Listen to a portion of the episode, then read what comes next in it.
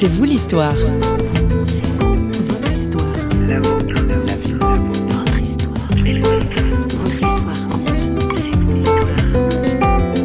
Je suis appelée à être témoin de réconciliation, de justice et de paix.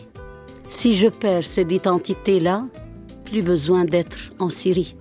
Je suis appelée à dire cette espérance qui m'habite. Transporte en Syrie aujourd'hui dans C'est vous l'histoire. Bonjour, bienvenue. C'est la voix de Sœur Sarah qui est notre invitée du jour, extraordinaire petit bout de femme qui a littéralement illuminé nos studios d'enregistrement lorsqu'elle nous a rendu visite. Malgré la guerre qui a profondément bouleversé la société syrienne, Sœur Sarah a décidé de rester malgré les risques pour servir ses concitoyens, quelle que soit leur origine religieuse.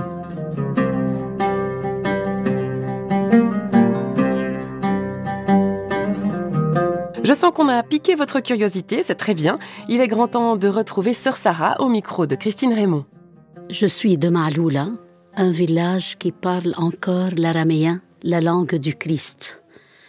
J'étais l'aînée dans la famille j'étais dans une école des sœurs. J'ai aimé le travail des sœurs, j'ai aimé leur joie. C'est pourquoi, à l'âge de 11 ans, je me suis dit, je veux être religieuse. Et mon papa, il me dit attendez pour que vous preniez le bachot, le baccalauréat. Voilà. Et moi, à l'âge de 14 ans, j'ai quitté la maison pour venir au Liban dans une école comme pensionnaire. Et là, je suis allée au noviciat des Sœurs des Cinq Heures et j'ai commencé à m'exercer à cette vocation qu'est le service, l'amour de Jésus-Christ et l'amour de mon frère. Voilà. C'était ça la motivation profonde. Oui. Vous consacrez votre vie actuellement aux familles des réfugiés, mais c'est pas pour rien en Syrie donc. Hein, c'est pas pour rien parce que vous-même vous êtes réfugié en fait. Oui, je vivais à Homs. Nous avions une communauté de trois religieuses. Les événements ont commencé, la guerre a commencé en mars 2011 et ça a commencé l'atrocité de la guerre. Dans la ville de Homs, plusieurs familles ont quitté pour la vallée des chrétiens. Et à ce moment-là, j'ai commencé à aller à venir dans la vallée des chrétiens pour accompagner ces familles déplacées dans une région plus sécurisée. Et moi, sous les balles, avec les soldats dans les rues, j'allais souvent pour aider ces familles. Et puis, c'était tout le quartier qui a quitté pour la vallée des chrétiens. Les rebelles ont dévasté tout le quartier et à ce moment-là, on a quitté notre couvent, les trois sœurs, pour aller à Tartus, sur la côte. Et je suis là depuis 2012 dans un autre couvent. Et notre couvent à Homs a été brûlé, dévasté pillé et on n'est plus revenu à Homs.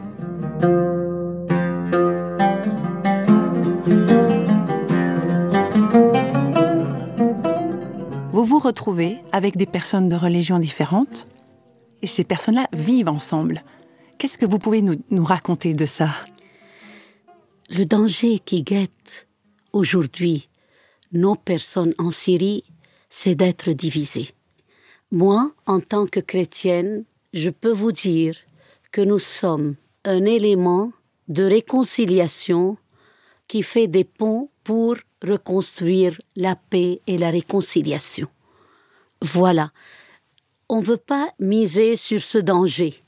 Non, on va faire filles à ce danger parce que le chrétien d'Orient, toujours il a été menacé, mais aussi toujours il était un élément de réconciliation entre les différentes communautés. Et je vous dis franchement que ces personnes, des femmes musulmanes, des hommes, des jeunes, nous disent on, ne vous comprend pas. Pourquoi tellement vous pardonnez? Pourquoi tellement vous faites ce pont de réconciliation? Vous nous enseignez à construire des ponts et pas des murs. Restez toujours ce symbole. S'il vous plaît, ne nous quittez pas. Voilà, c'est pourquoi je vous parle de cœur à cœur aujourd'hui, pour que vous priez pour nous, pour que nous restions cet élément de paix, cet élément de joie que personne ne peut enlever de notre cœur, comme a dit Jésus-Christ. C'est ma mission auprès de tous ces gens.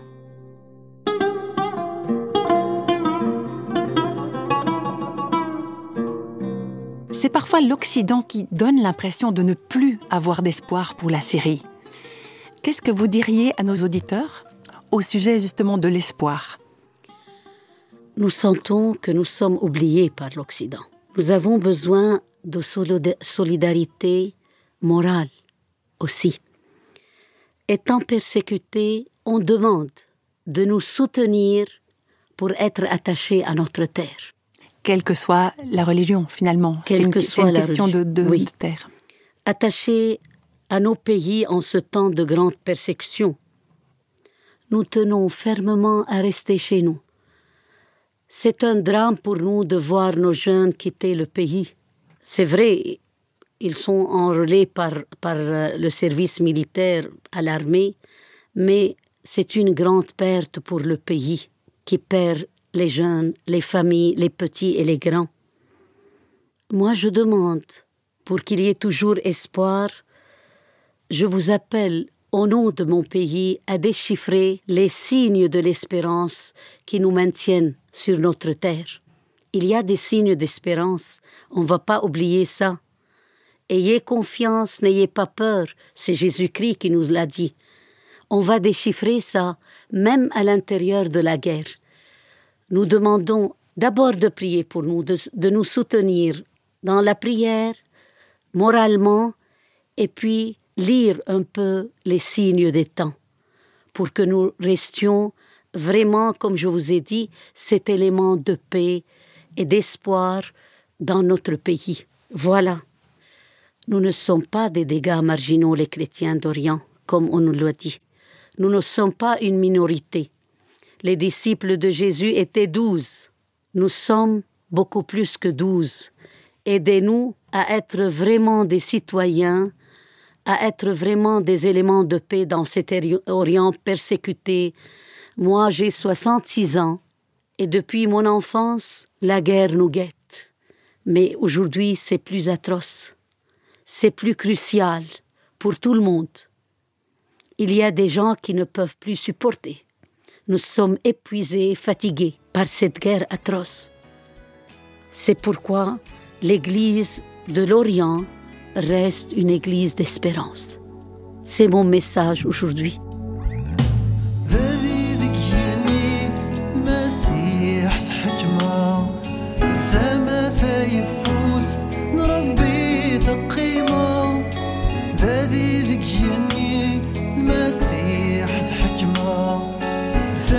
سيف وسط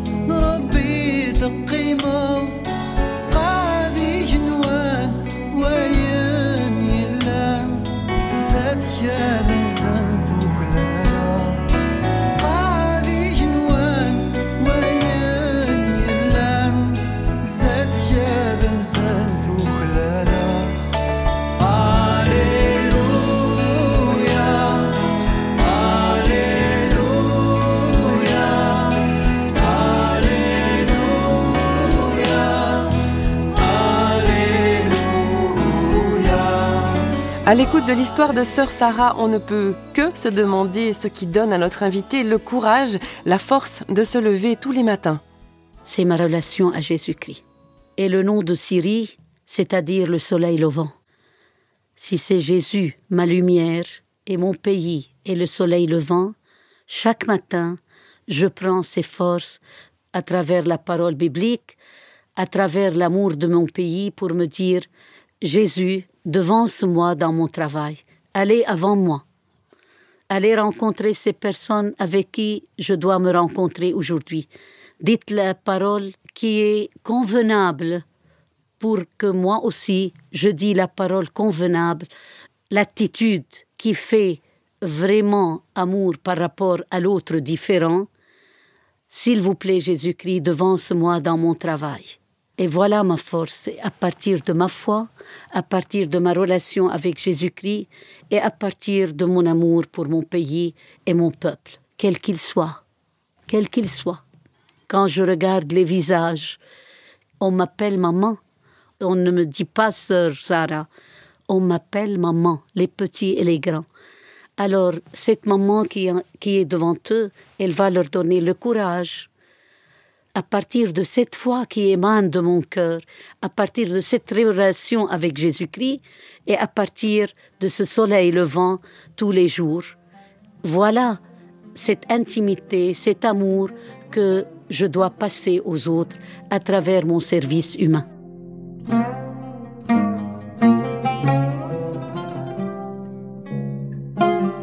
On a abordé un tout petit peu, en tant que chrétien de l'Orient, avoir le sentiment d'être euh, oublié de l'Occident.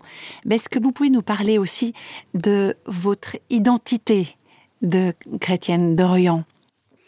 Alors, si vous me demandez d'où je viens et quelle est mon, mon identité, je répondrai je viens de l'Orient, je viens de Syrie, le berceau de civilisation, avec dix mille années d'histoire avec 2016 ans d'une présence chrétienne.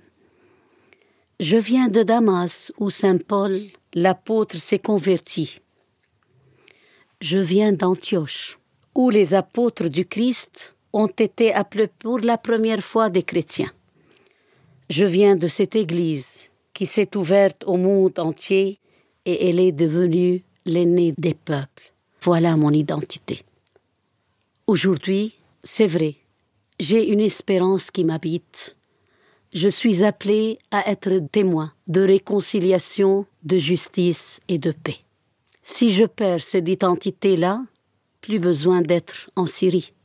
Je suis appelé à dire cette espérance qui m'habite, à aider les gens à avoir vraiment euh, une réconciliation entre eux.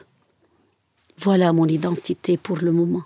Peut-être je découvrirai autre chose dans mon identité qui est peut-être un peu vieille parce que j'ai 66 ans, mais cette identité d'être et de vivre avec les autres la justice, la paix, la réconciliation à travers mon identité chrétienne que je viens d'exposer, voilà.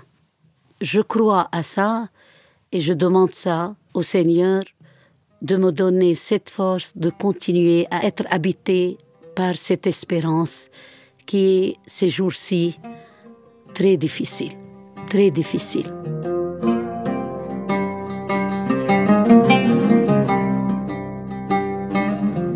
Est-ce qu'il vous a été à vous proposé de quitter la Syrie? Ah non, personne n'a le courage de me dire quittez votre Syrie, quittez le pays. Euh, une fois, quand nous avons quitté Homs, il y avait beaucoup, beaucoup d'obus qui tombaient. On a voulu quitter parce qu'il y a des jeunes sœurs avec moi, parce qu'on ne sait pas les réactions qui vont arriver en face de nous.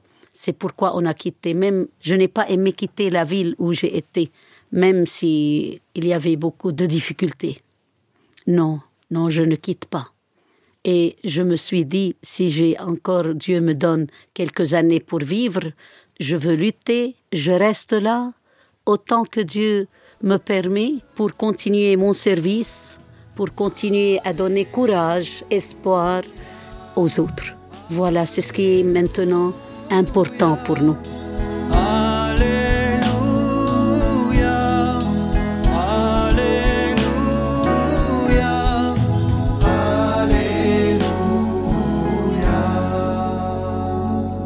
C'est vous l'histoire est bientôt terminée. Nous recevions aujourd'hui Sœur Sarah, une chrétienne d'Orient engagée auprès de ses concitoyens en Syrie. Vous pouvez réagir au témoignage de notre invité du jour en nous écrivant à contact Vous pouvez également réécouter cette émission ainsi qu'évidemment toutes les autres, et il y en a beaucoup, sur notre site www.radioréveil.ch. Quant à moi, je me réjouis de vous retrouver très bientôt avec un nouveau C'est vous l'histoire. Portez-vous bien. Bye bye.